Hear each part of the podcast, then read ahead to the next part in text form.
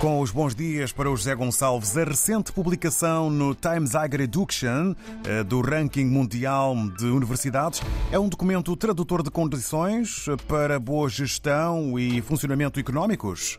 É, e é por isso que o investimento público ou privado na educação é condição prévia para o desenvolvimento.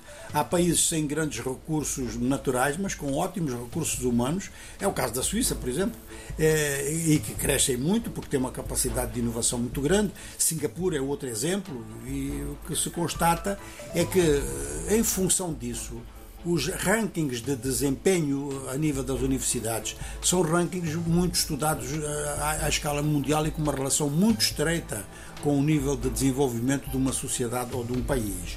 Ora, esses rankings, há vários, alguns que realmente não são sérios, nota-se que é perfeitamente matéria paga, digamos assim.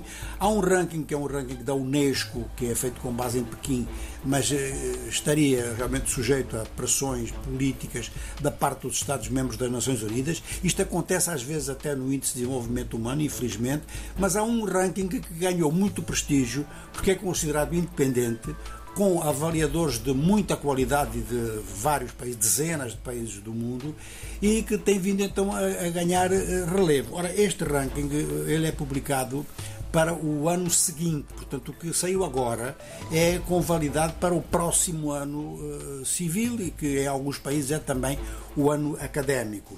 E, portanto, apresenta 108 países, e isto aqui é importante há, no ranking da, da, do Índice de Desenvolvimento Humano há 191 países. Cerca de 90 países não estão neste ranking do Time High Education simplesmente porque não têm nenhuma universidade com grande categoria internacional.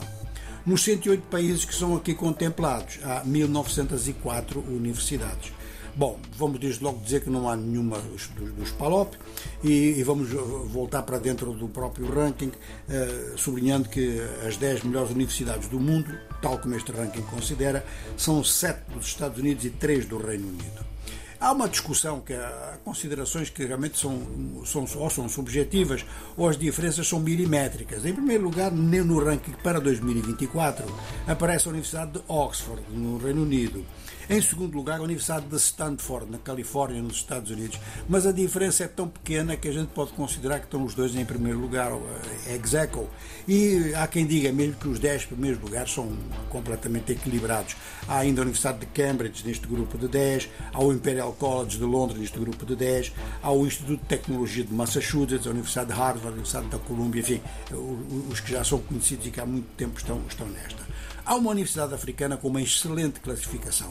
É o lugar 167, as 250 primeiras são sempre consideradas grau excelente e eh, a Universidade de Cape Town, por exemplo, está muito à frente de qualquer universidade de língua portuguesa, seja de Portugal, seja do Brasil.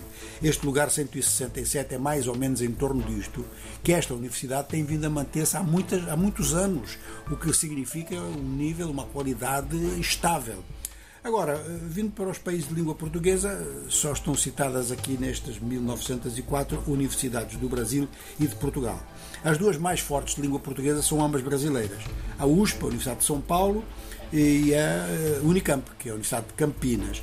A USP está na faixa entre os, o lugar 200 e o lugar 250, a Universidade de Campinas entre o 350 e o 400. Depois há outras universidades brasileiras. As três melhores portuguesas são Coimbra, Lisboa e Porto, que estão numa faixa abaixo, um pouco abaixo, das universidades do Brasil. Estão entre os lugares 400 e o 500. De maneira que estes rankings, é claro que no detalhe apresentam alguns defeitos ou alguns pontos que podem ser discutíveis, mas são uma boa pilotagem para saber como é que está o ensino universitário, que é um ensino depois que não só determina os outros graus de ensino, o médio, o secundário e o primário, mas é consequência também do, do, dos graus anteriores, como é que os alunos chegam ao, ao ensino superior.